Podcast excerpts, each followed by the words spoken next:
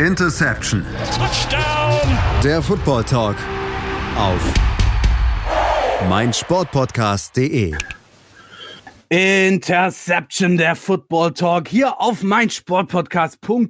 Ja, die Wildcard-Runde ist schon ein bisschen äh, länger vorbei. Alle Wunden sind geleckt, denn wir hatten vergangenes Wochenende die Divisional Round in den äh, Playoffs am Start. Und auch da gab es wieder einige hochkarätige Spiele und vor allem auch einige Spiele, die ich sage jetzt mal, äh, oder ich, ich nenne es jetzt mal, eher überraschend waren und auch wieder Spiele, bei denen Rekorde gefallen sind. Ja, damit darf ich euch begrüßen zu einer der letzten Ausgaben Interception der Football Talk auf meinsportpodcast.de für diese Saison. Wie gesagt, das war jetzt schon die Divisional Round, die wir gespielt haben letztes Wochenende oder die wir gesehen haben letztes Wochenende. Sprich, danach kommen nur noch zwei wichtige Spieltage, dann ist der Bums für diese Saison auch schon wieder gegessen. Aber so weit sind wir zum Glück noch nicht und deswegen kann ich heute erstmal meine beiden Kollegen noch begrüßen, mit denen ich heute hier mit dabei bin. Ja, das ist zum einen mal der Moritz May. Ich grüße dich. Hallo, liebe Grüße.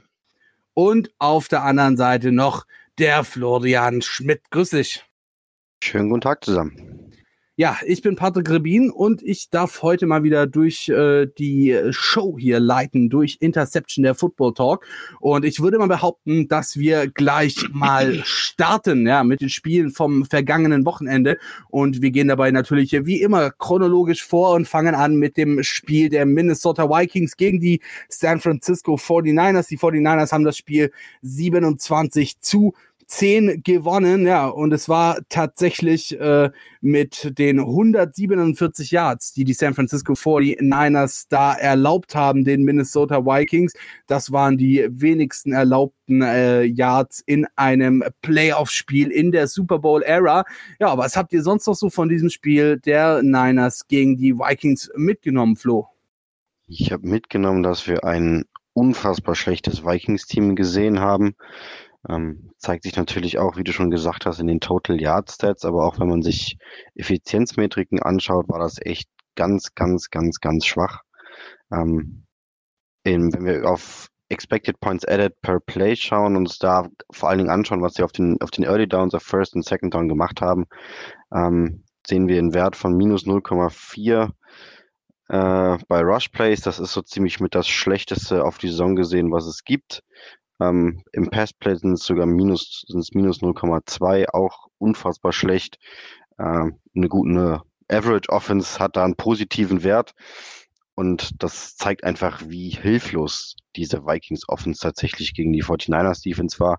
Kirk Cousins stand permanent unter Druck. Ich habe gelesen, er stand, glaube ich, fast äh, exakt 40, 50 Prozent seiner Dropbacks unter Druck. Und auf diesen und, äh, Under Pressure Dropbacks hatte, haben die Vikings irgendwie fünf oder zehn Yards oder so gemacht. Ähm, ja, wenn man dann überlegt, dass sie auch noch einen Big Play von Stefan Dix dabei hatten, zeigt das, glaube ich, ganz gut, dass äh, da überhaupt gar nichts zusammenlief. Ja, Moritz, ähm, ich meine, Florian hat jetzt gerade eben schon so ein bisschen ausgeführt, ähm, dass die Offensive ja an sich gar nicht mal so schlecht ist, hat er auch schon äh, eben den, den Namen Stefan Dix unter anderem genannt. Äh, woran lag's, dass sie nicht aufs Feld gekommen sind so richtig, oder dass sie, dass sie ihre, ihr, ihr Können nicht aufs Feld gebracht haben in dem Spiel gegen die Niners? Ich meine, wenn wir uns überlegen, dass sie in der, äh, in der Wildcard-Runde erstmal schön die, äh, die New Orleans Saints aus dem Rennen gekegelt haben, die ja auch durchaus als Titelanwärter galten. Ähm, ja, woran hat's hier liegen? Ja, zum einen, zum einen daran, dass die 49ers halt echt eine bärenstarke Defense haben. Ne? Also die haben Nick Bosa in der Defensive Line, der mit zwei Sacks und nochmal zwei Tackles for Loss ordentlich reingebrettert hat. Solomon Thomas hat ein ganz gutes Spiel gemacht. Der Forrest Buckner hat ein super Spiel gemacht. Und ähm, so addiert sich das eben. Also ich glaube, die haben jetzt mittlerweile eine Defense Line bestehend aus ausschließlich, ausschließlich First-Round-Picks. Ähm, und das addiert sich dann halt eben alles. Vor allem, wenn du auf einen Gegner triffst, der halt offensiv mit relativ wenig Konzept daherkommt, weil du hast halt auch ganz klar gesehen, sobald die 49ers David Cook unter Kontrolle gebracht haben, was sie getan haben, indem sie nur 18 Yards von ihm zugelassen haben, ähm, waren die Vikings ein bisschen überfordert mit der Situation und hatten vielleicht auch keinen Plan B so richtig zurechtliegen, weil Kirk Cousins hat eine wahnsinnig hohe Completion Percentage ähm, mit 21 von 29 äh, angebrachten Pässen, hat allerdings nur 172 Yards, das muss man sich mal auf der Zunge zergehen lassen, wie wenig der quasi aus seinen vielen Passing Downs gemacht hat. Und das lässt halt eben schon ein bisschen drauf schließen, dass der Plan eigentlich da war, viel auf Devin Cook zu setzen, der halt allerdings absolut keine Waffe gegen diese Defense Line war. Und ja, dann hat die Offense von Kevin Stefanski einfach keinen anderen Weg gefunden. Und Stefan Dix hat jetzt vielleicht auch nicht den besten seiner Tage, nur zwei von fünf Bällen gefangen. es war ein Touchdown dabei, aber es war halt eben auch der einzige Touchdown für die Vikings. Also sie sind halt eben zum einen von der Defense ein bisschen, ich will es nicht outcoached sagen, weil es hätte durchaus Möglichkeiten gegeben, vielleicht mal ab und an einen tiefen Ball anzubringen, etc. Aber sie hatten halt einfach absolut kein Mittel gegen diese bärenstarke Defense.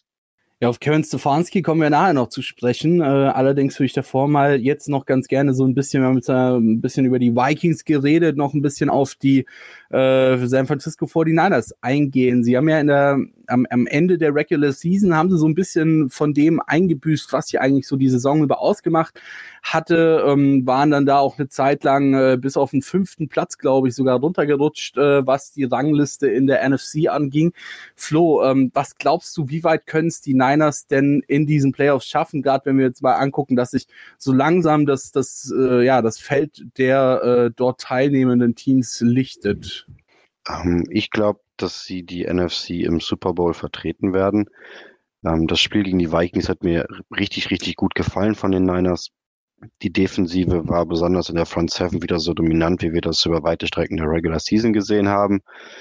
Ähm, in der Secondary hat man relativ schnell entschieden, dass äh, Witherspoon, der nicht mehr starten sollte oder weniger Spielzeit kommen sollte, und hat dann dort auf äh, Mosley gesetzt. Das hat auch gut funktioniert. Auf der anderen Seite dann mit Richard Sherman, ähm, der Adam Thielen das weit, weitestgehend aus dem Spiel genommen hat. Offensiv fantastisches Game von äh, Kyle Shanahan, wunderbare Playdesigns, viele Motions im Backfield vor den Running Plays, um Verwirrung zu stiften. Das äh, Three-Headed Monster auf Running Back, nenne ich es jetzt mal, der Niners mit Mostert, Breeder und mit Coleman. Hat auch wieder wunderbar funktioniert, viel durchrotiert. Ähm, Garoppolo ja, musste quasi fast gar nichts machen, weil es einfach gereicht hat und die Vikings Defense mit dem Running Game schon so überfordert war. Und ja, einfach an in allen Facetten starkes Team, dem ich äh, absolut zutraue, dass sie die Packers ähnlich wie in der Regular Season dominieren. Ja, ich wollte gerade fragen, wie siehst du das, ähm, Moritz? Wo siehst du die, äh, die Niners am Ende oder besser gesagt, wen siehst du am Ende eher im Super Bowl, die Niners oder die Packers? definitiv die Niners. Ähm, allein schon, wenn man sich das Matchup von Defensive Line und Offensive Line anguckt, sehe ich da halt eben ganz, ganz klar die, ähm, den Punkt auf Seiten der Vikings. Also sie werden die Line of Scrimmage definitiv de äh, dominieren mit Bosa, Buckner, Eric Armstead, ähm, die alle drei eine Wahnsinnssaison spielen. Dann haben wir halt eben auch noch in der Offense einige krasse Mismatches. Also Coleman gegen die gegen die ähm, Packers Linebacker ist für mich ein Mismatch. Beziehungsweise, wenn es mit Coleman nicht läuft, kann man ja immer noch auf Mostert und Breeder ausweichen. Ähm, also, ja, ich sehe da auf jeden Fall auch äh, San Francisco klar überlegen und kann mir beim besten Willen nicht vorstellen, dass die Packers da als Sieger hervorgehen. Es sei denn, Aaron Rodgers packt mal seine Magic aus, aber ich glaube es fast auch nicht, auch wenn er und Adams ja diese Woche auch wieder ordentlich heiß gelaufen sind ich glaube da an einen klaren Sieg der 49ers. Also die, äh, ja, die Tipps sind klar verteilt hier bei uns, äh, sowohl Flo als auch Moritz. Und ich würde mich der Meinung gerne anschließen, sagen alle drei, dass es die Niners am Ende machen, aber dennoch würde mich jetzt mal so ganz rein hypothetisch gesprochen, äh, Florian dann auch durchaus noch interessieren, was müssen die Packers machen, um eine Chance zu haben, gegen die Niners zu gewinnen und am Ende die NFC in im Super Bowl zu vertreten. Also an, an welchen Stellschrauben müssen sie drehen im Team? Äh, muss, weiß ich nicht, muss Aaron Rodgers mindestens zehn Hail Marys rausballern oder Äh, was muss passieren, dass die äh, Packers eine Chance haben, gegen die San Francisco 49ers zu gewinnen? Ich denke, vor allem muss Aaron Rodgers einen guten Tag haben. Ähm, er neigt ja ähm, gerne mal dazu, den Ball zu lange zu halten. Ähm, und statt irgendwie einen Checkdown zu nehmen oder halt irgendwie den Ball auch in mal ein enge Fenster zu werfen.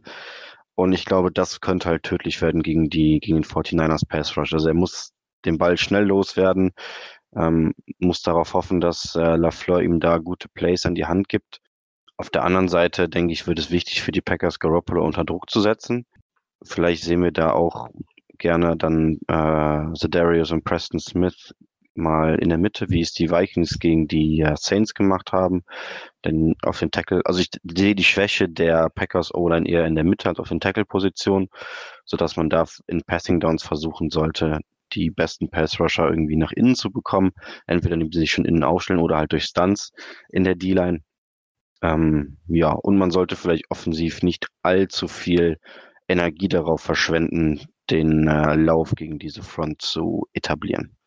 Ja, ähm, Moritz, dann nochmal äh, die letzte Frage zum Spiel versprochen an dich. Wir haben jetzt gerade eben von Flo gehört, ähm, was die Packers tun müssen, um gegen die Minnesota Vikings, äh, äh, was sage ich denn, gegen die, sorry, natürlich San Francisco 49ers, äh, eventuell eine Chance haben zu gewinnen. Jetzt mal eine Frage umgedreht. Was dürfen die San Francisco 49ers auf gar keinen Fall tun, gegen die Green Bay Packers? Also was ist der größte Threat, der von den Green Bay Packers ausgehen kann für die San Francisco 49ers? Auf jeden Fall ist es wichtig, ähm, Adams irgendwie unter Kontrolle zu kriegen, weil Devante Adams, beziehungsweise die, Connect die Connection von Aaron Rodgers auf Devante Adams war jetzt beispielsweise, wir kommen ja später auch nochmal drauf, im Seattle-Spiel halt eine wahnsinnig, wahnsinnig wichtige Waffe. Ähm, wenn sie es irgendwie schaffen, Adams unter Kontrolle zu kriegen, wäre das wichtig. Das heißt Double Coverage. Ähm, Richard Sherman würde ich da vielleicht nicht dagegen stellen, weil halt einfach Adams einen absoluten Geschwindigkeitsvorteil gegenüber Sherman hat. Allerdings mit Witherspoon und Ward beispielsweise kann man den schon irgendwie, zumindest du kannst ihn nicht stoppen, aber du kannst ihn auf jeden Fall, ja, ausbremsen. Ähm, ich denke, ansonsten muss man defensiv an gar nicht so vielen Stellschrauben drehen, weil ich glaube, dass diese Front Four ähm, Flo hat es schon ange äh, angedeutet, eigentlich keine Probleme mit dem Running Game der Packers haben sollte, äh, auch wenn, Rod äh, wenn Jones eine gute Saison spielt. Ansonsten ähm, solltest du halt versuchen, offensiv die drei Running Backs wie gewohnt einzusetzen, weil die, ähm, die Packers D-Line jetzt vielleicht auch nicht die stärkste gegen den Lauf ist. Ähm, du hast zwar in der Mitte mit äh, Darius Smith einen sehr, sehr guten Defense Tackle, äh, allerdings wird der alleine auch nicht gegen die drei Running Backs das Spiel machen können.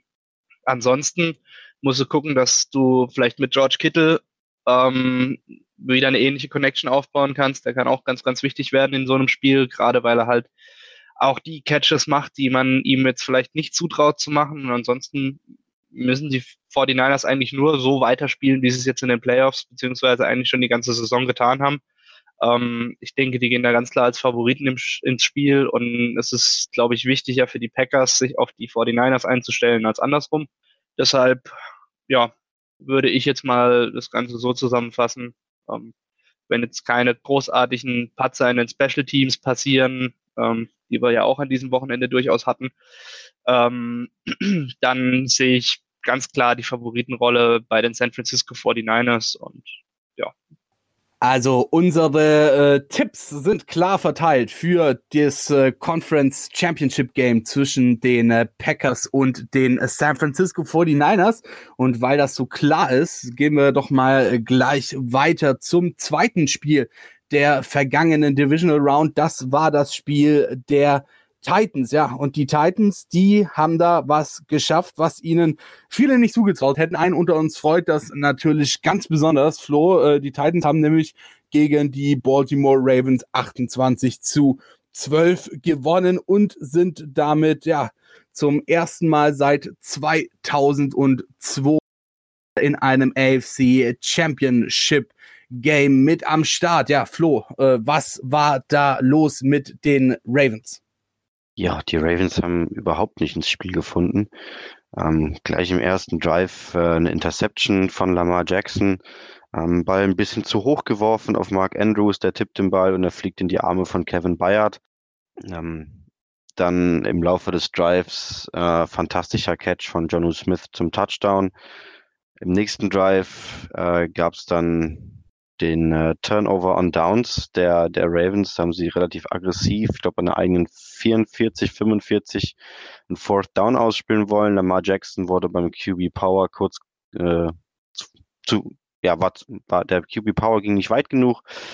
Und direkt im ersten Play nach dem Turnover kam dann die tiefe Play-Action-Bombe von Ryan Tannehill auf Khalif Raymond. Äh, fantastischer Ball, überragende Route gelaufen. Und auf einmal stand es schon 14-0, bevor irgendeiner wusste, was denn jetzt irgendwie passiert war. Und ja, das war natürlich ein Gamescript, was den Titans wunderbar in die Hände gespielt hat. Ab da konnte man dann auf den Lauf setzen und Derrick Henry ein ums andere Mal äh, den Ball in die Hand drücken, der damit auch zu überzeugen wusste. Die Ravens haben nie wirklich in, in ihr Spiel gefunden. Die Defense hat das der Titans ziemlich gut verteidigt, bis auf ein paar Third Downs, fand ich. Man hat Lamar Jackson seine Scrambles genommen.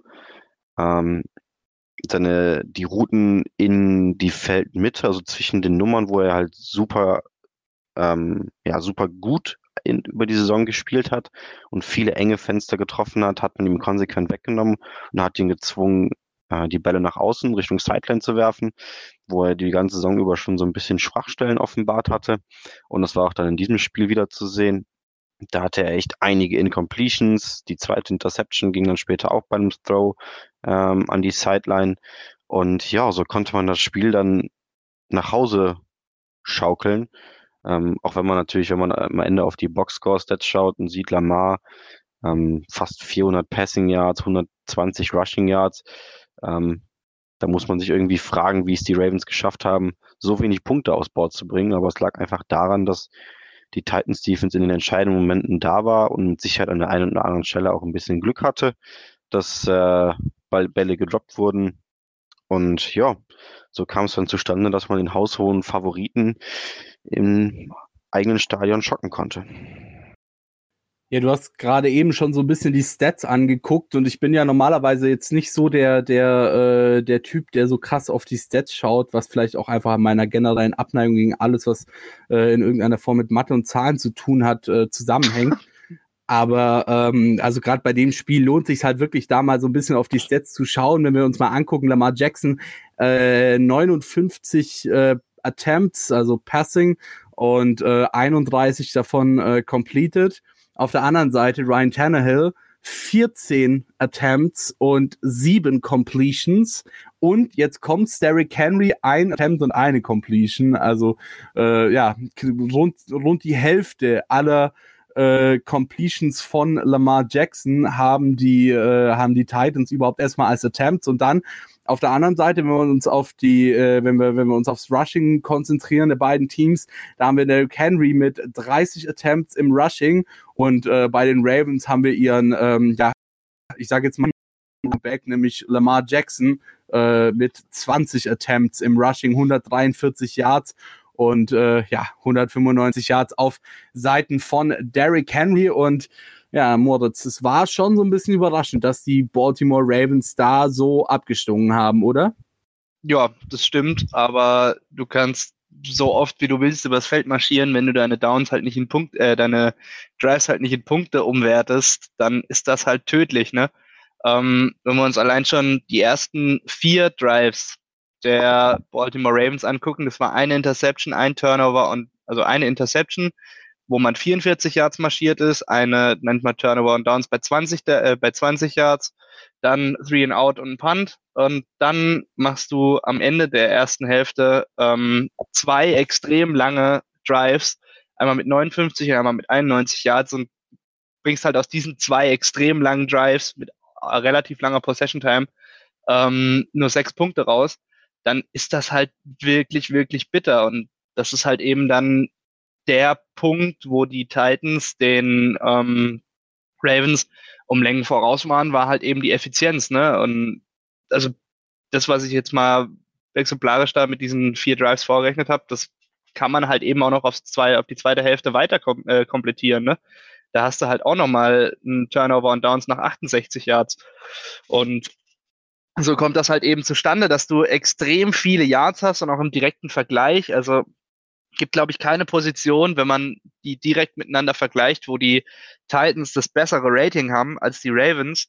Allerdings sind sie halt effizienter gewesen, haben ihre Punkte gemacht. Die Ravens haben viele, viele Punkte liegen lassen, haben keine Touchdowns erzielt vor allem, was vielleicht das Wichtigste war. Ähm, und so kommt das Ganze dann halt einfach zustande. Äh, ach doch, sie haben einen Touchdown erzielt, sorry.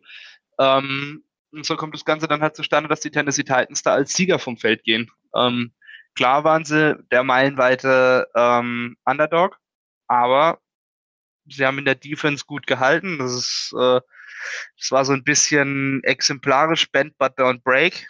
Ähm, ja, und so kommt das Ganze dann halt eben zustande.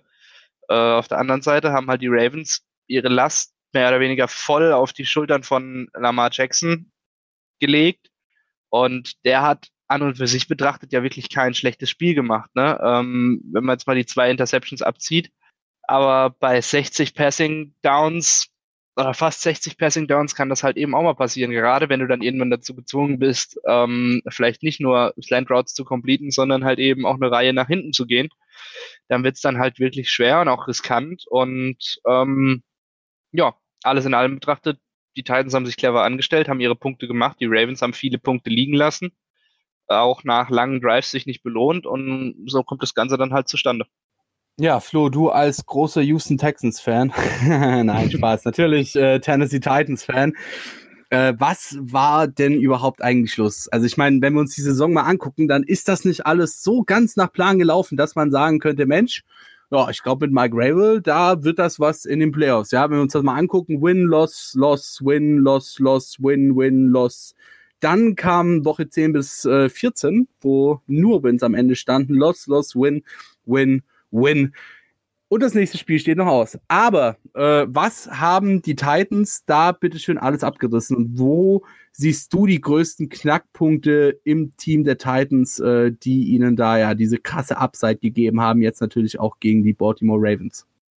Ja, der alles überschattende Faktor ist sicherlich das Benching von Marcus Mariota gewesen in Woche 6 gegen die Broncos. Ähm, ab dann hat Tannehill übernommen und hat diese Offense wirklich auf links gedreht. Vorher war man eine der, eine der schlechtesten, mit Abstand schlechtesten Offenses der Liga. Das Passing Game war nicht existent, das Running Game hat nicht funktioniert. Ähm, es war einfach eine riesige Shitshow bis zu dem Zeitpunkt. Und ab dem Punkt, wo Tannehill dann starten durfte, war es gefühlt ein anderes Team. Ähm, Tannehill war über die Saison gesehen der effizienteste Quarterback der ganzen Liga. Ähm, keiner hat so hat bei so einer expected ähm, äh, bei so einer Average ähm, Tiefe, die seine Würfe hatten, äh, eine so hohe Completion Percentage gehabt, wie er das hatte. Ähm, sämtliche Effizienzmetriken haben ihn als Top 3 Quarterback mindestens.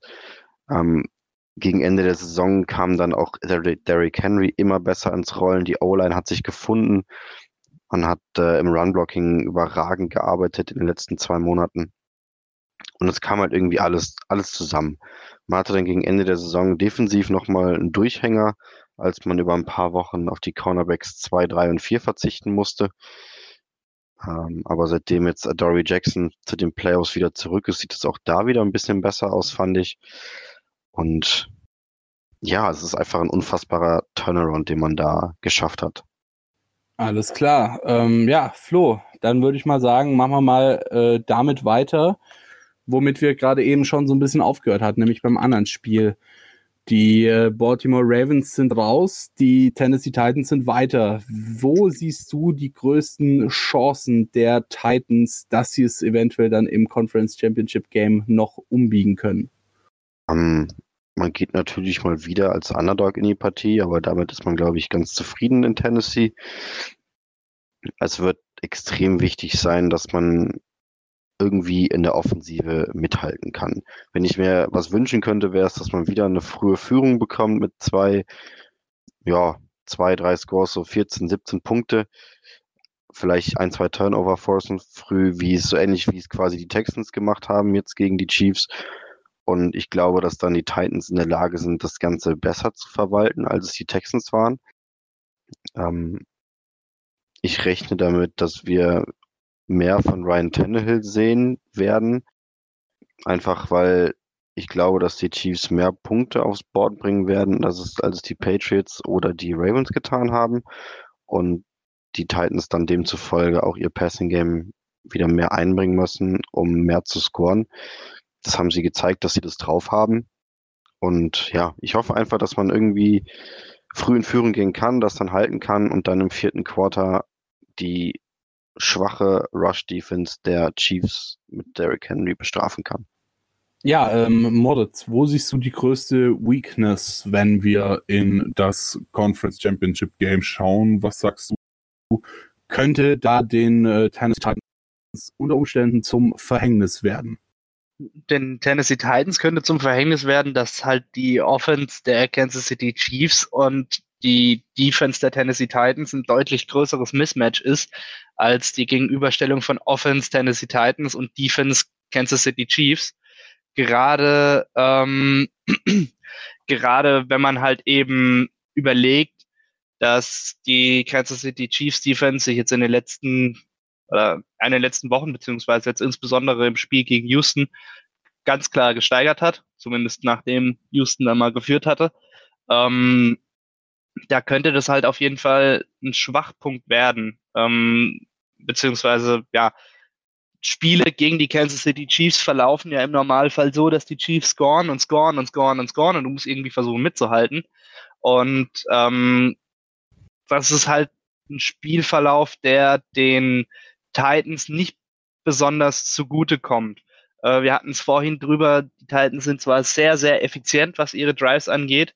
Ähm, sie haben aber im Normalfall auch nicht so viele Offensive Drives, in denen sie scoren müssen ähm, weil sie bisher gegen Gegner gespielt haben, gerade in den Playoffs, die es halt eben verpasst haben, ihre Scores zu machen.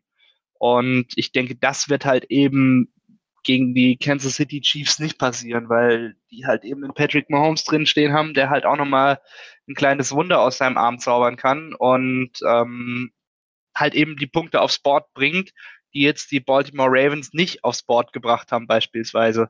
Oder auch die Patriots eine Woche vorher. Ähm, von daher weiß ich nicht, ob die Titans in der Lage dazu sind, ein High-Scoring-Game gegen die Kansas City Chiefs mitzugehen.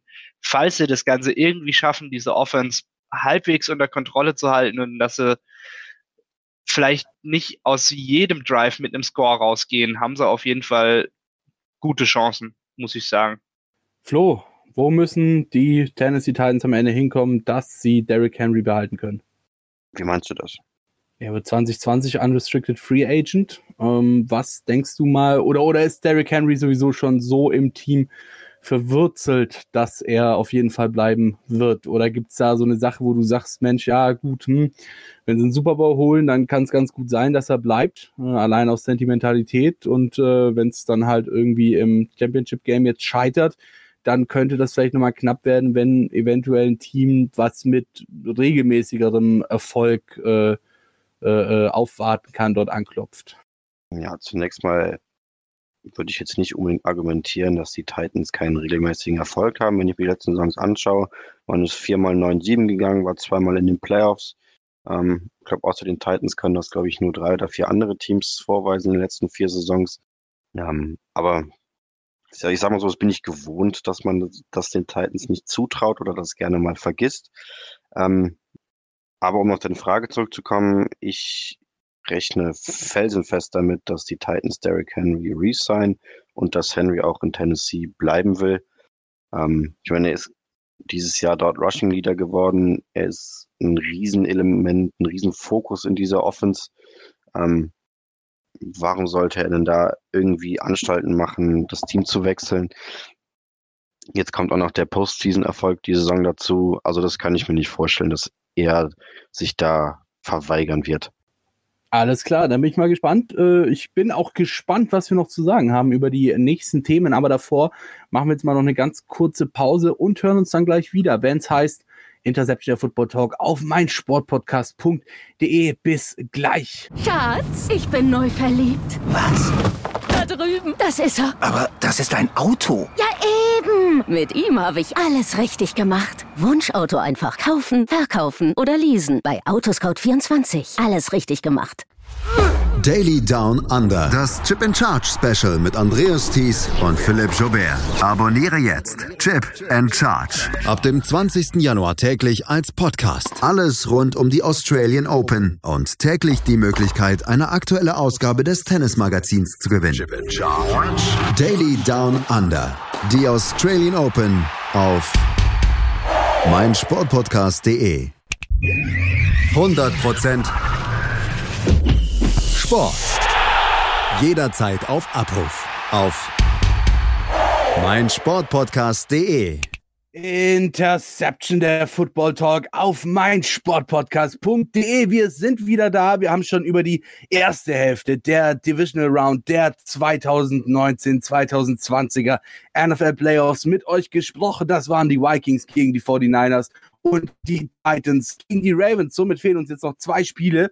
Und ich würde mal sagen, wir fangen gleich mal an mit dem Spiel der Seattle Seahawks gegen die Green Bay Packers. Wir, das sind in dem Fall Moritz May und jetzt kommt Frederik Schiek.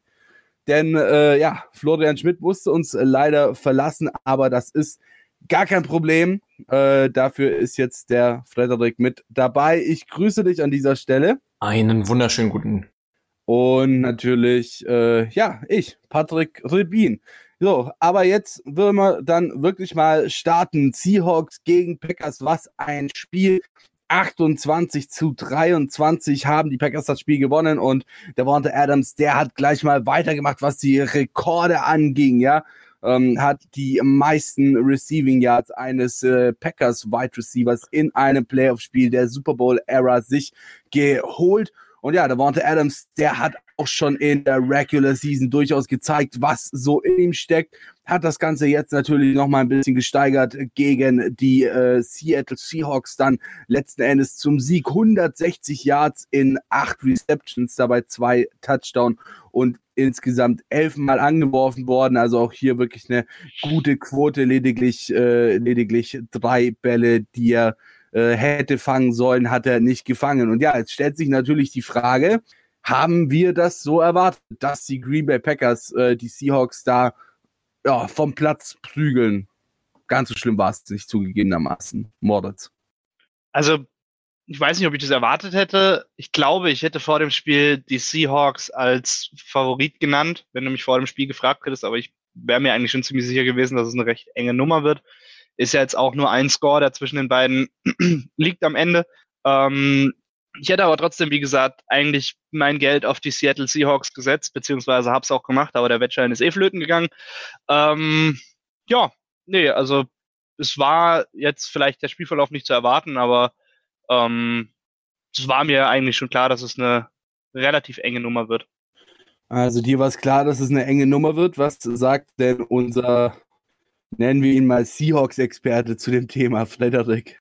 Ähm, also im Vornherein habe ich mir schon gedacht, dass es definitiv in beide Richtungen gehen kann und so gefühlt, wirklich vom Gefühl vorm Game hätte ich gesagt, ich sehe es irgendwie leider nicht, dass die Seahawks das gewinnen. Es hat sich dann auch bewahrheitet. Ähm, ich werde jetzt mal klein bisschen ausholen, also es wird jetzt eine ähm, wenn, wenn ihr jetzt absolut nichts über die Seahawks hören wollt, dann skippt ihr jetzt hier eine Minute oder eine Minute 30 vor. Ich rede nämlich mal kurz so ein bisschen über die Probleme, die es gab für die Hawks und warum es am Ende der Score war, der es war. Wir haben ja angefangen im Game, es ging los, indem die erste Halbzeit absolut von Green Bay bestimmt war. Sie haben Seattle nur zu einem Field Goal gehalten, so dass der Halbzeitscore, ich glaube, was war es, war es 17-3, äh, nee, 21-3 sogar, ähm, und dann hatten wir eine ganz andere zweite Halbzeit. Erstmal in der ersten ist, hat natürlich Seattle versucht immer, und das ist natürlich Pete's Lieblingsmotto, Establish the Run. Establish the Run klappt natürlich nur nicht so super, wenn du einen Running Back hast, der anderthalb Jahre fast nicht, oder ich glaube 14 Monate waren es nicht gespielt hat. Um, ähm, und vor allem, und das ist das größte Problem, da stimmen mir auch andere Seahawks-Fans zu. Ich habe auf dem äh, Subreddit mit vielen Seahawks-Fans drüber geredet. Das große Problem, was Seattle hatte, und das ist jetzt nicht nur mit Lynch oder Travis Homer, sondern auch als wir Richard Penny und Chris Carson, die jetzt verletzt sind, noch hatten, ist das Blocking. Seattle hat, ich würde, bin bereit, meine Hand dafür ins Feuer zu legen, vermutlich eine der sechs oder sieben, die sechst oder siebt schlechteste O-Line mindestens in der NFL. Vielleicht noch schlechter. Es ist absolut grauenhaft, wie schlecht die Protection für Wilson ist, also wie schnell die Pocket collapsed und wie schlecht geblockt werden kann für den Run. Chris Carson ist ein super, ein irrer Running Back, der hat es geschafft, diese Saison richtig viel hinzukriegen vor, bevor der Injury. Ähm, aber auch er hatte oft wirklich Downs, wo einfach keine Gap war. Und ähm, das hat sich beim Lynch jetzt noch schlimmer gezeigt, einem Running Back, der noch nicht so lange jetzt wieder im System ist. Der muss dann natürlich in die Gap gehen, in die vom, die vom Playcall vorgesehen ist. Der kann nicht mal so schnell improvisieren, weil er kennt eben die Offense noch nicht so gut wieder. Und wenn dann kein Gap da ist und er für zwei Yards, ich habe doch gesagt, er averaged zwei Yards und so war es dann auch ungefähr, ähm, wenn er einfach nirgendwo hinrennen kann, dann bringt das, dann kannst du auch den Run nicht establishen. Das heißt, Wilson musste, vor allem weil wir ewig weit hinten lagen, natürlich dann anfangen in der zweiten Hälfte zu werfen. Dass Russell Wilson das kann und vermutlich der beste Quarterback ist, wenn er Zeit hat, vielleicht mit Mahomes zusammen ist, absolut, hat er wieder mal bewiesen. Insgesamt 277 Yards, keine Interception, ein Touchdown. Ähm, das Problem war allerdings, als wir dann das Momentum hatten und die Green Bay Defense äh, und die Green Bay Defense es auch nicht geschafft hat, Seattle zu stoppen, als wir dann wieder Rogers den Ball gegeben haben nach den Scores, hatten die äh, Seahawks Defense wirklich, ich glaube, es waren in der zweiten Hälfte sechs Third and Longs, die sie abgegeben haben. Und das war, das zieht sich seit, durch die Saison durch, dass in unserer Secondary Dritter und lang, es kommt ein, paar, es kommt ein Ball in Midfield, also in die, in die Mitte des Felds auch geworfen auf irgendeiner Crossing Post Route oder was auch immer und es wird nicht vernünftig gecovert. Und hier war es Devonta Adams, der 160 Yards geschafft hat, mindestens vier Third Down Catches, zwei Touchdowns und Seattle, ich weiß nicht, Cam Norton, der Offen äh, der Defensive Coordinator, gibt Devonta Adams kon also konstant bei Third Downs One-on-One Matchups. Und das darf nicht sein. Und das ist einfach schlechtes Defensive Play Calling. Ich habe vielleicht noch das ein oder andere zu sagen, aber vielleicht erstmal von eurer Seite was zu Green Bay, damit ich hier nicht einen ununterbrochenen Monolog halte. Ja, also ähm, ich muss sagen, ich habe das tatsächlich so erwartet, ähm, dass die Green Bay Packers gewinnen. Ich meine, du hast schon gesagt, äh, ja, es war halt einfach, es war halt einfach das äh, Problem, es war halt einfach das Problem, dass bei den äh, Seahawks die Running Backs gefehlt haben, wurde auch sehr, sehr viel über die Running Backs gemacht und ähm, ja, es ist, es ist schwierig, es ist schwierig, weil wenn wir uns halt angucken, äh, dass sie jetzt auch in dem Spiel wieder sehr, sehr viel übers Run-Game gemacht haben oder vielleicht auch zugegebenermaßen zu viel übers Run-Game gemacht haben, ähm, denn sie haben ja profunde Receiver eigentlich dabei, ja, Tyler Lockett, DK Metcalf, Jacob Hollister, die können alle drei äh, fangen und trotzdem war es irgendwie, ja, ich weiß nicht, ähm, haben viel versucht. Wie gesagt, hier allein, wenn du dir anguckst, Russell Wilson, äh, insgesamt sieben Rush Attempts, äh, Marshall Lynch, insgesamt zwölf Rush Attempts. Und ja, es ist halt, äh, ich weiß nicht, wie, wie ist das, wie ist das so ähm, als Seattle-Fan? Ich meine, sonst bist du immer verlacht worden, weil du äh, damals gelaufen bist, die einen Yard im, äh, weil du nicht gelaufen bist, den, den einen Yard im Super Bowl und jetzt wirst du so ein bisschen verlacht, weil du gelaufen bist, oder? Äh, Frederik? Es, ja, weil momentan funktioniert der Run so nicht und dann wird im Draft einfach braucht Seattle eine neue O-Line. Also das ist, das ist eigentlich, wir haben, wir haben gute Rusher, wir haben guten Receiving Core mittlerweile. Also der Fokus beim Draft wird auf Secondary meiner Meinung nach für die Defense und definitiv auf O-Line liegen. Ähm, äh, wo du schon richtig gute Receiver angesprochen hast, wir haben eigentlich auch einen guten Receiver und der hat, nachdem, nachdem dann äh, der Double, nachdem dann Rogers double-checked wurde von den beiden Griffin-Brüdern ähm, und es dann eigentlich, dann hast du den besten äh, Fourth Quarter Quarterback im Spiel mit Russell Wilson, hast ähm, ein One-Scoring-Game und fünf Minuten für einen Drive fünf Minuten. Eigentlich der feuchte Traum eines jeden Hawks-Fans und du marschierst schon das Feld runter. Und dann schafft es Malik Turner, den Pass, den selbst ich, den selbst alle, ich wette, alle drei von uns hätten den catchen können. Der war eigentlich nicht, der war eigentlich nicht dropbar. Dann schafft es Malik Turner, komplett offen, einen Pass zu droppen und dann versuchen sie es mit äh, Laufen, das funktioniert nicht und dann kommt wieder das Problem mit Seattles passivem Play-Calling. Für den vierten spielt man nicht aus, puntet lieber nochmal und dann ist das Spiel praktisch zu Ende. Aber dieser Pass, den Malik Turner da droppt, es darf, es darf nicht sein. Nicht, nicht wenn du Millionen kriegst. Moritz, dann wollen wir dich doch mal wieder ein bisschen zu Wort kommen lassen. So, ähm, wir haben jetzt gerade eben schon so ein bisschen über das äh, Running Back Problem der äh, ja, der Seattle Seahawks geredet. Ähm, glaubst du, dass ein Marshall Lynch eventuell auch eine langfristige Option sein kann, gerade wenn sich das jetzt vielleicht mit den Running Backs schon gehört, Penny, ähm, Chris Carson und so weiter, wenn sich das jetzt äh, vielleicht auch ein bisschen länger zieht, das Problem. Meinst du, dass die Seahawks äh, bei Lynch bleiben werden oder sich dann in der Offseason eher, also gut, die Offseason ist ja jetzt für die Seahawks, äh, also quasi ab sofort äh, eher nach einem neuen Spieler oder nach neuen Spiellernen umgucken werden. Also ist tatsächlich auch so ein bisschen komisch, weil man findet irgendwie nicht wirklich was zu den Contract-Details von Lynch. Äh, ich habe beim Bleacher Report, glaube ich, gelesen, dass er für zwei Jahre unterschrieben haben soll. Äh, bei Spotrack, also quasi, wo ähm, die ganzen Contracts immer aufgelistet sind, äh, da steht, dass er quasi jetzt nur für diese Playoffs äh, so, so ein ja, äh, Spiel für Spiel Contract sozusagen bekommen hat. Also das ist noch nicht ganz durch, äh, wie lange Lynch jetzt letzten Endes dann bei den Seahawks bleiben wird. Also ich kann mir nicht vorstellen, dass du mit einem Marshawn Lynch als Workhorse, je nachdem, ich habe jetzt nicht genau die Ausfallzeiten von Carson und ähm, Penny im Kopf, aber ich kann mir um Gottes Willen nicht vorstellen, dass du mit Marshawn Lynch als Workhorse in die neue Saison gehst, weil ich halte sowieso für einen Fehler überhaupt mit Marshawn Lynch in die neue Saison zu gehen. Dazu komme ich aber gleich.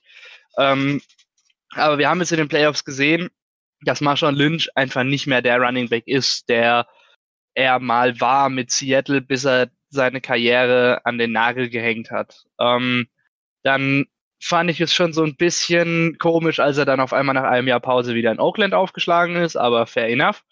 Ähm, hat da schon nicht mehr so das gezeigt, was er, was ihn mal ausgemacht hat.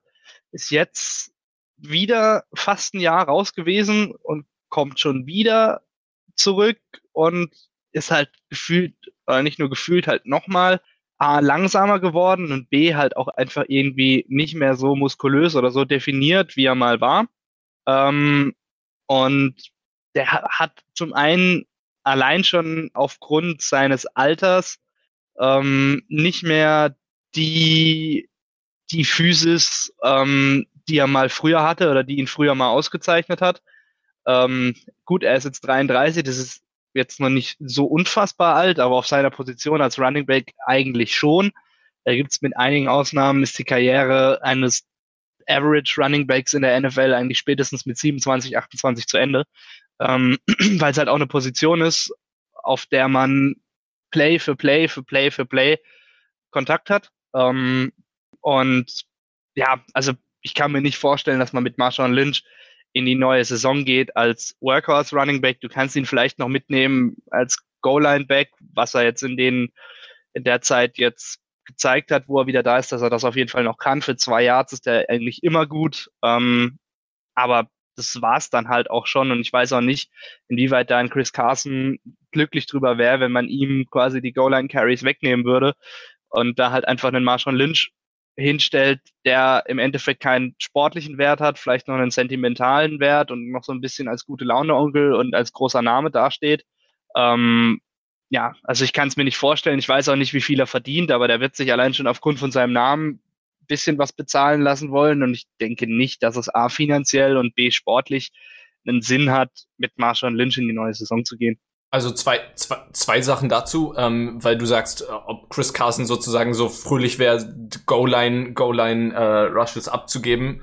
Ähm, tatsächlich, Chris Carson ist ein Typ, ist ein sehr selbstloser Typ. Also der hatte ein paar, der hatte, es gibt, gab diese eine äh, Szene, ich weiß nicht, es war es Woche zwölf, Woche elf, ähm, da hatte er auf jeden Fall einen krassen Carry für um die 25 Yards direkt an die Goal-Line und hat sich dann selbst rausgetappt, um Penny den, äh, Richard Penny dann den Touchdown zu geben. Also der Typ ist schon echt Teamplayer. Und kurz zu seiner Injury, wegen, weil du meintest natürlich, ob ähm, Marshawn Lynch das Workhorse für die nächste Saison wird. Chris Carson braucht tatsächlich, äh, ist jetzt vor eineinhalb Tagen rausgekommen, keine Surgery, der hatte ja eine gebrochene Hüfte, ähm, so dass man, also keine Operation, das heißt, man kann vermutlich annehmen, dass er für die nächste Saison wieder zur Verfügung steht. Er sagt zumindest, dass er fürs Training Camp, was ja dann immer im Frühjahr ist, nach dem Draft, ähm, auf jeden Fall erwartet, wieder da zu sein. Also ähm, ganz kurz nochmal an Moritz. Äh, laut Sportrack äh, waren es, glaube ich, knapp über 60.000 das Spiel, also glaube 68 oder irgendwie sowas in die Richtung.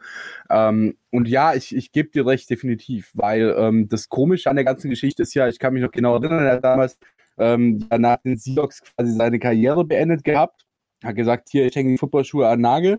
Dann hieß es, ähm, nee, ich komme doch nochmal wieder, weil ich äh, in Oakland ist ja Oakland Kid, ähm, weil ich in Oakland quasi in meiner Heimat mal spielen möchte und jetzt eben dieses Gastspiel nochmal bei den, äh, bei den Seahawks ist halt auch irgendwo so ein bisschen so eine Charaktergeschichte, finde ich. Also er, er macht, er macht den Brett Favre.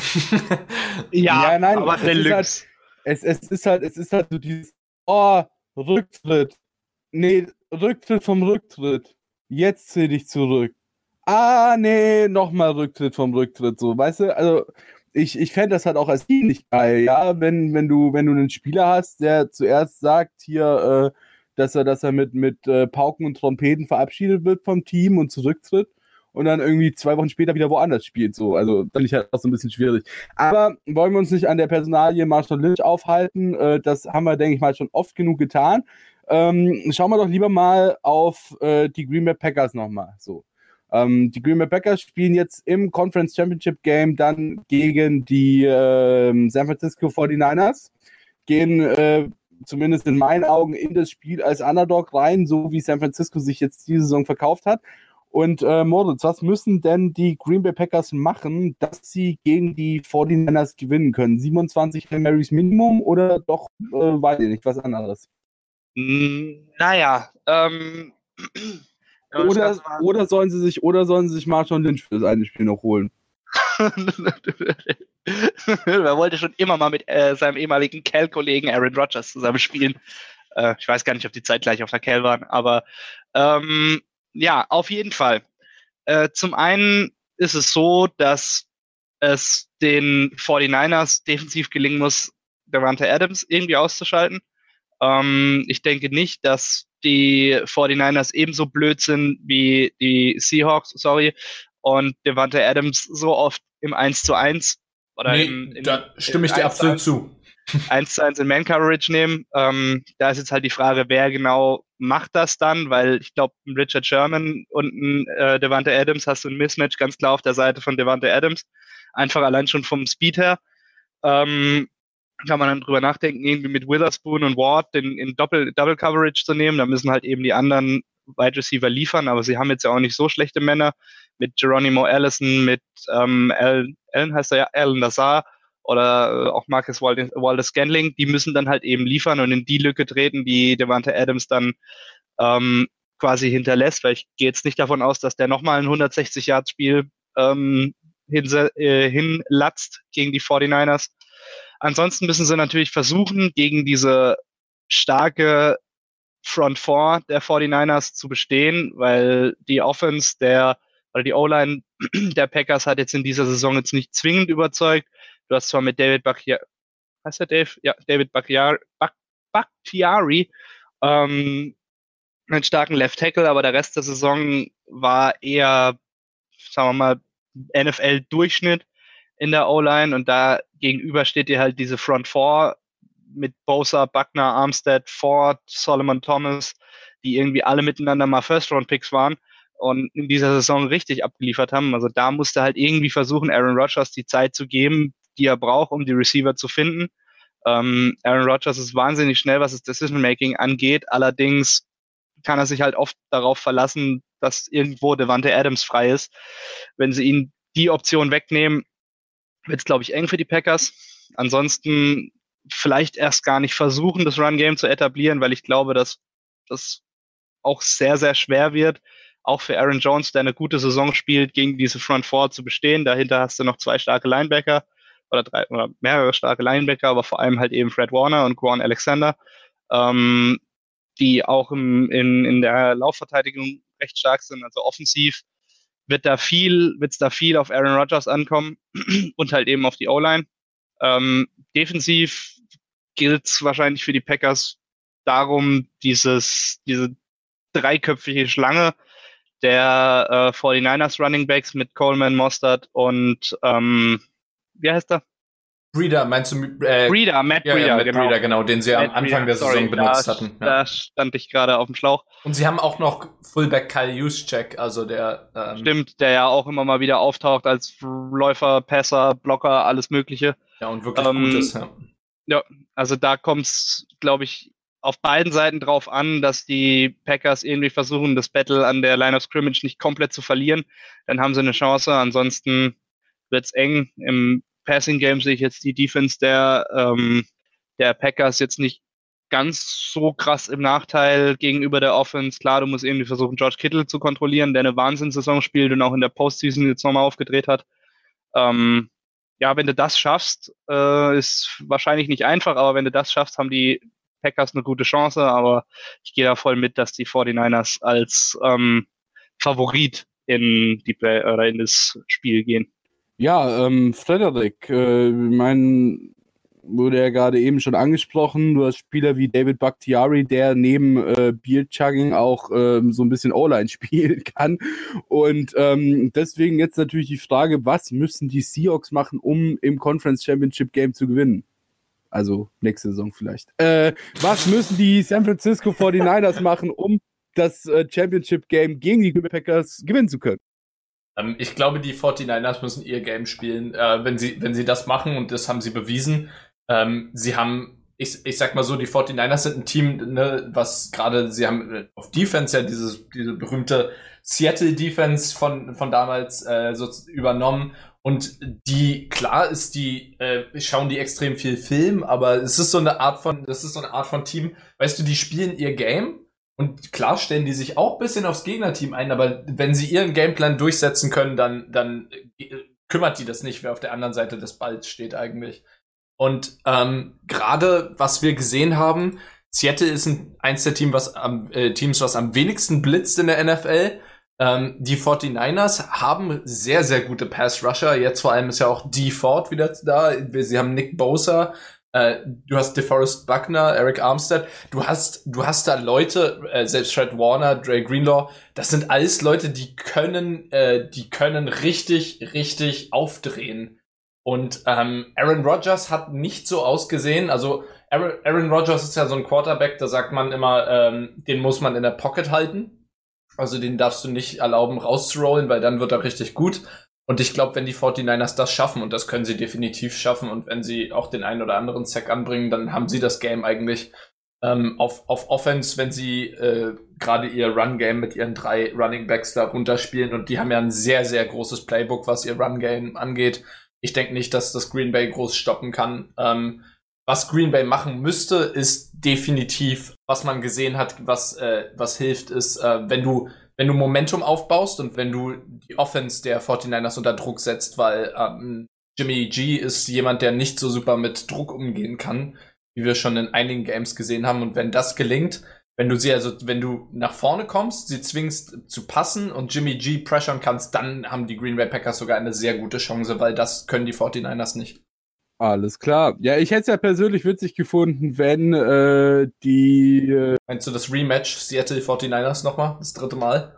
Äh, nee, vor allem, vor allem das Match äh, von den äh, Seattle Seahawks gegen ihren ehemaligen Cornerback, gegen Richard Sherman. Ja, natürlich, aber ich meine, in so einem Conference Championship Game ist das ja, natürlich ja, dann noch eine Ich erinnere mich noch an, an die, ähm, an die, dieses berühmte, an dieses berühmte Zitat von Richard Sherman, äh, so zum Ende des Spiels. I thought this was a matchup. Mismatch. der Typ, der muss aber aufpassen, weil langsam wird er auch älter und er, sein Ego ist wirklich ziemlich groß. Klar, der kann es auch, der hat auch was dahinter. Äh, der ist vor allem nicht dumm, der ist Stanford Graduate, aber ähm, er muss echt aufpassen, dass das ich wollte gerade sagen, ja, ich wollte gerade sagen, das ist nämlich immer das, was ich ihm, äh, ja, ich sage jetzt mal, zugute gehalten habe, wenn es im Vergleich mit Marshall Lynch ging. Äh, sein Trash-Talk hat wenigstens was Intellektuelles ja. im Hintergrund gehabt.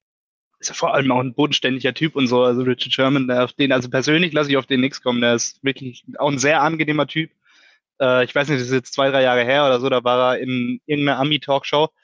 Ähm, und es war tatsächlich sehr angenehm, dem einfach zuzuhören, wie er da so redet, auch abseits von Football. Also der ist wirklich ein sehr, sehr angenehmer Zeitgenosse. Er legt sein Geld auch sehr schlau an. Ja, gut. Ja, auf jeden Fall. Aber abseits von Investments ja. äh, machen wir weiter. Alles klar. ähm, so, äh, genug, genug Richard Sherman, genug Seattle Seahawks, genug Green Bay Packers. Wir machen eine kurze Pause und hören uns dann gleich wieder, wenn es heißt Interception der Football Talk auf meinsportpodcast.de. Bis gleich. Schatz, ich bin neu verliebt. Was? Da drüben. Das ist er. Aber das ist ein Auto. Ja, eben. Mit ihm habe ich alles richtig gemacht. Wunschauto einfach kaufen, verkaufen oder leasen. Bei Autoscout24. Alles richtig gemacht. Meinsportpodcast.de ist Sport für die Ohren. Folge uns auf Twitter. Die komplette Welt des Sports. Wann und wo du willst. Zwölf Teams. 24 Fahrer. Pure Energie. Attack Mode. Der Formel E Podcast mit Sebastian Hollmichel und Markus Lehnen. Lass dich elektrisieren. Auf meinsportpodcast.de Interception der Football Talk auf meinsportpodcast.de. Ja, wir sind wieder zurück und wir haben jetzt noch genau ein Spiel der Divisional Round über das wir mit euch reden wollen, über das wir mit euch reden müssen. Und das war das wahrscheinlich interessanteste und spannendste Spiel des ganzen Abends, ja, oder beziehungsweise des ganzen Wochenendes. Kansas City Chiefs gegen Houston Texans. Und ja, viele haben sich im ersten Viertel, nach dem ersten Viertel da so ein bisschen die Augen reiben müssen, denn es stand dort ein Ergebnis, das so wahrscheinlich niemand erwartet hätte. Kansas City Chiefs lagen mit 28 zu hinten gegen die Houston Texans, äh, sorry, 21 zu 0 hinten gegen die Houston Texans. Und äh, ja, wie gesagt, das hätte so niemand erwartet, aber am Ende haben sie sich dann befreien können. 51 zu 31 gewonnen gegen Houston. Und äh, das ist wirklich, also wenn man sich da die Viertelstats, die Quarterstats mal so ein bisschen anschaut, 21 zu 0 für Houston im äh, ersten Viertel, äh, 28 zu 3 dann für Kansas im zweiten Viertel, 13 zu 7 für Kansas im dritten Viertel und 10 zu 0 für die Kansas City Chiefs im vierten Viertel, haben also quasi dann ab dem zweiten Viertel alles richtig gemacht, was im ersten Viertel schiefgelaufen ist. Und vor allem ein Spieler, der hat sich ganz besonders äh, ja ein Herz genommen, sage ich mal. Das war Travis Kelsey, 134 Yards bei 10 Receptions, 12 Targets und insgesamt drei Touchdowns, also wirklich eine wahnsinnige Leistung von Travis Kelsey, auch Patrick Mahomes natürlich nicht zu verachten.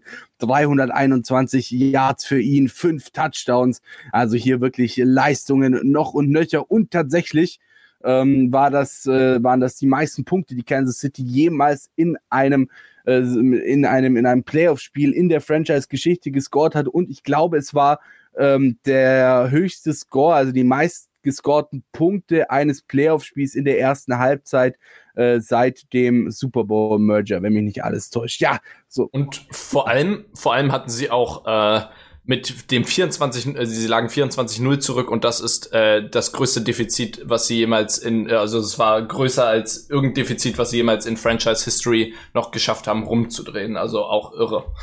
Und äh, da stellt sich natürlich die Frage, ja, woran hat's gelegen, Moritz? Sag doch mal, was war das Problem, dass die Houston Texans diesen, ja, diesen, dieses, dieses, diese Power, die sie an den, an den Start gebracht haben am Anfang des Spiels, nicht durchhalten? Woran hat das gelegen?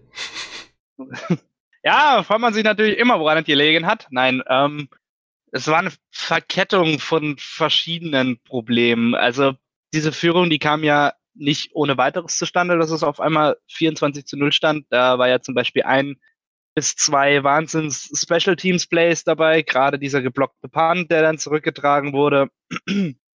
ähm, dann eben der, der Muffed Catch oder Muffed Punt Return von Tyreek Hill, der dann von den Texans recovered wurde.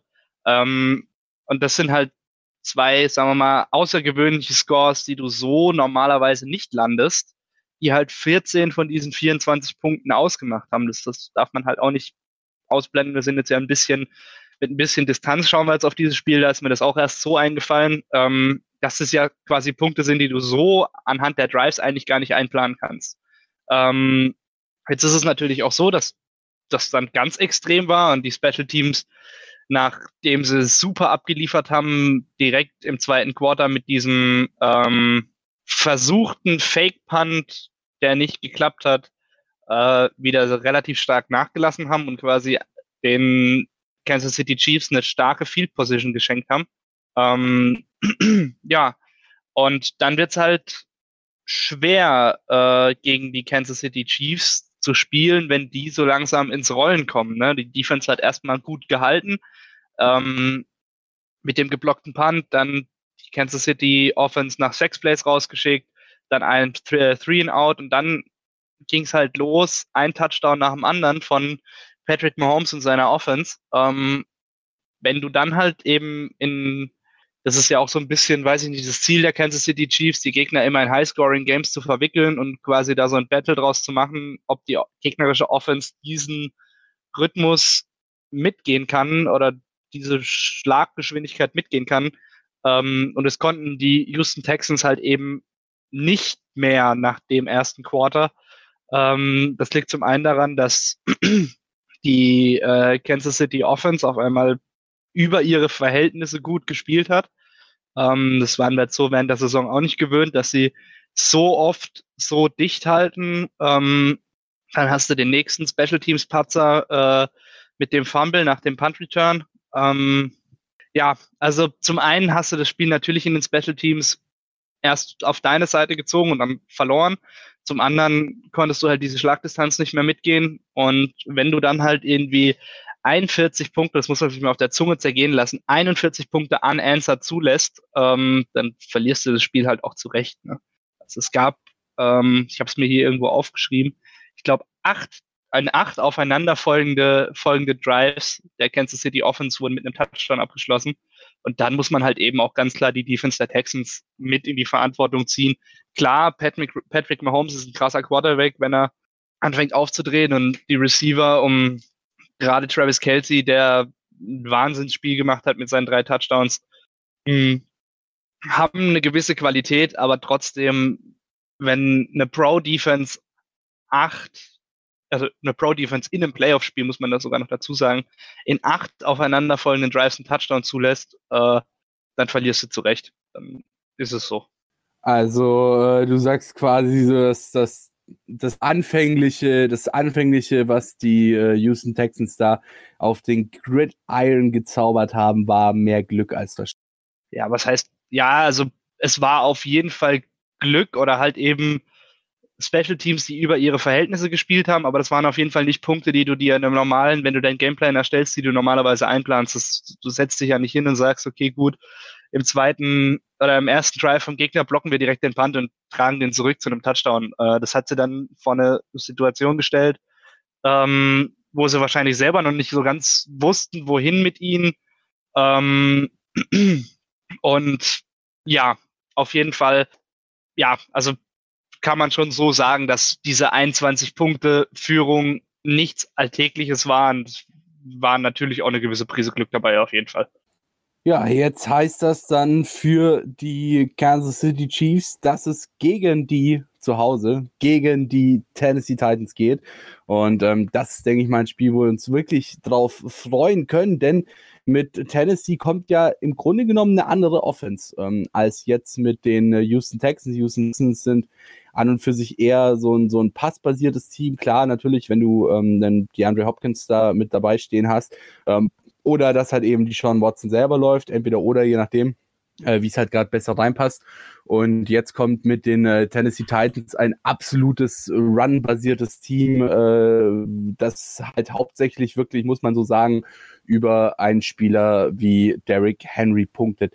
Wo siehst du die größte Upside äh, der Tennessee Titans, wenn es jetzt darum geht, gegen die Kansas City Chiefs zu spielen? Äh, jetzt könnte ich viel analytisch reingehen und sagen, Run Game, Ryan, äh, was Ryan Tannehill macht, äh, beziehungsweise wirklich versuchen zu analysieren, woran es liegt.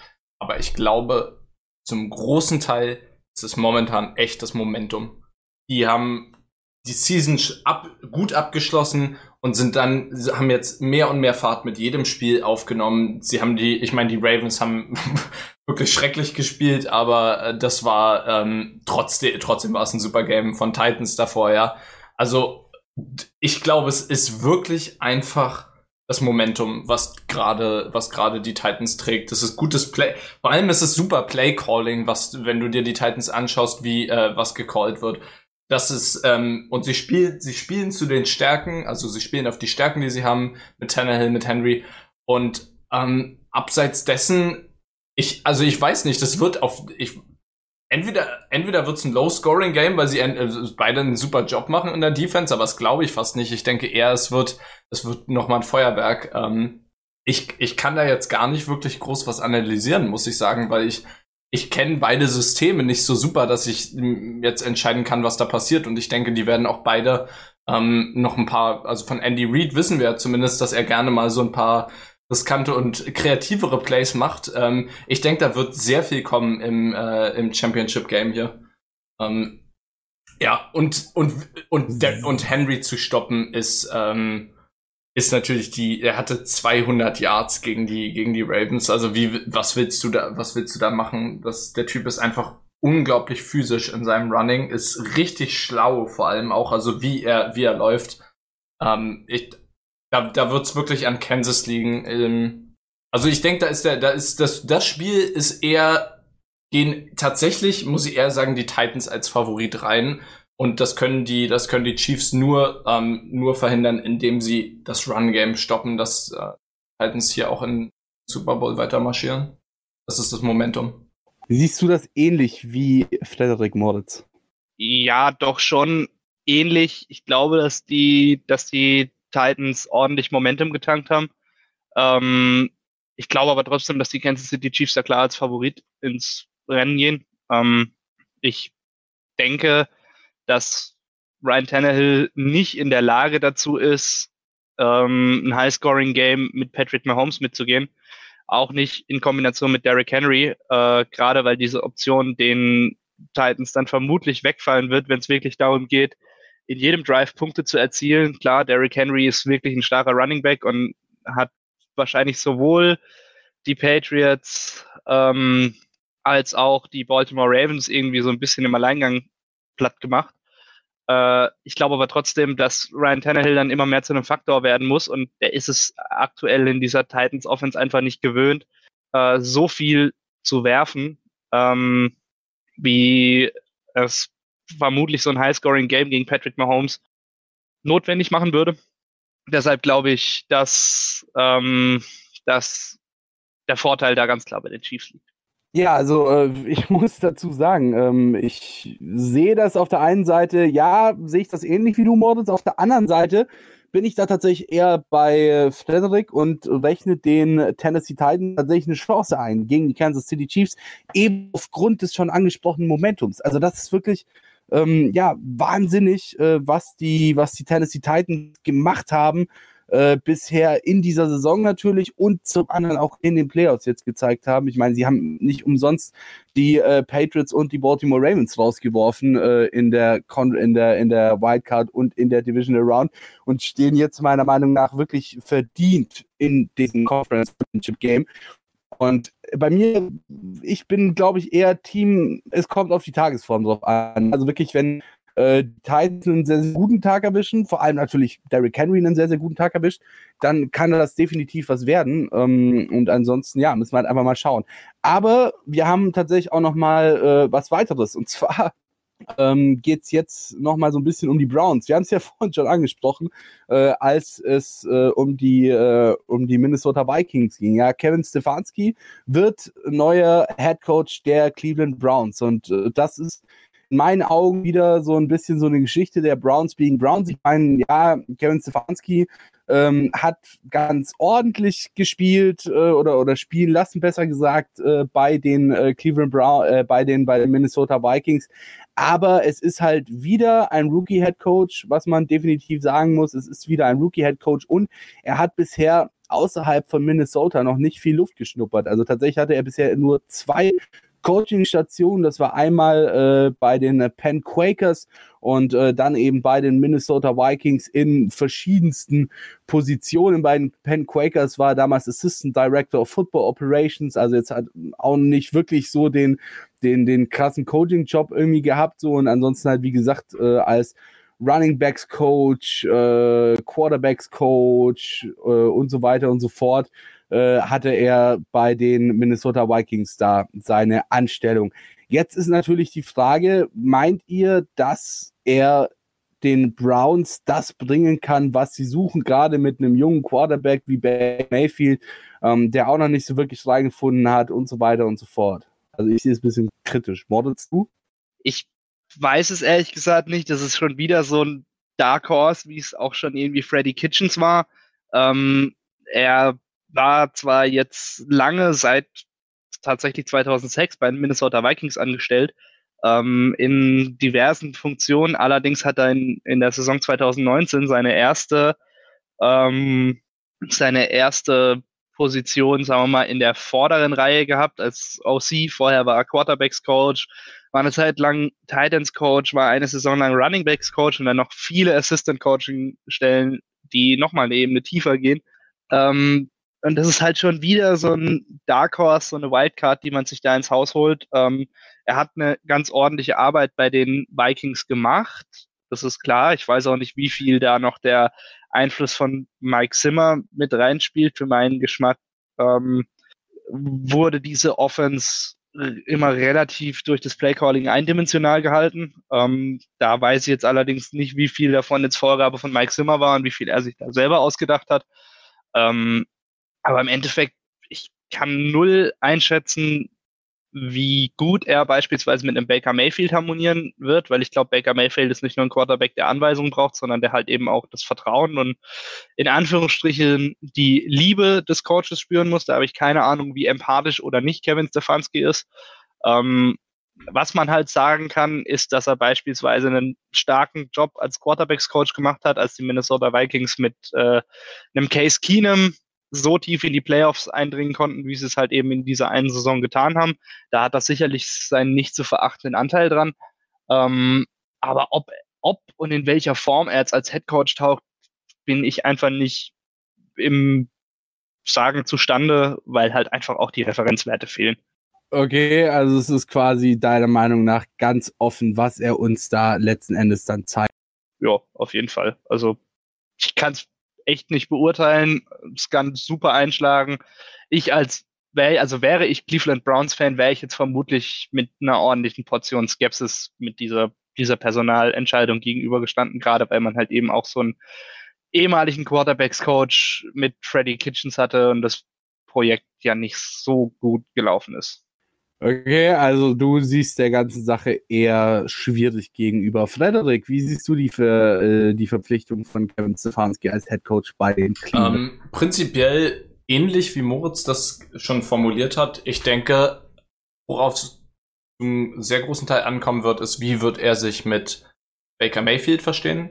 Also können die zusammen ein System establishen und ich glaube, Baker Mayfield, wenn der sich in einem System wohlfühlen kann, der ist es definitiv einer der besseren Quarterbacks der Liga, wenn er, ähm, wenn er in Form ist und vor allem, wie gesagt, wenn das System gut ist. Also ich denke, wenn, wenn zwischen den beiden so eine, so eine gewisse Chemie entsteht, wenn, wenn das, wenn das klappt, dann könnte das was werden. Allerdings sehen wir bei den Browns, äh, du hast zwar Jarvis Landry, einen guten Wide Receiver, und du hast, hattest mit Nick Chubb, ich glaube, den Leading Rusher der NFL diese Saison. Ähm, allerdings prinzipiell brauchen, du hast natürlich auch noch Odell Beckham Jr., das sind ja, aber äh, so prinzipiell habe ich das Gefühl, die Browns brauchen einen guten Draft. Sie sind äh, in der Draft Order Zehnter.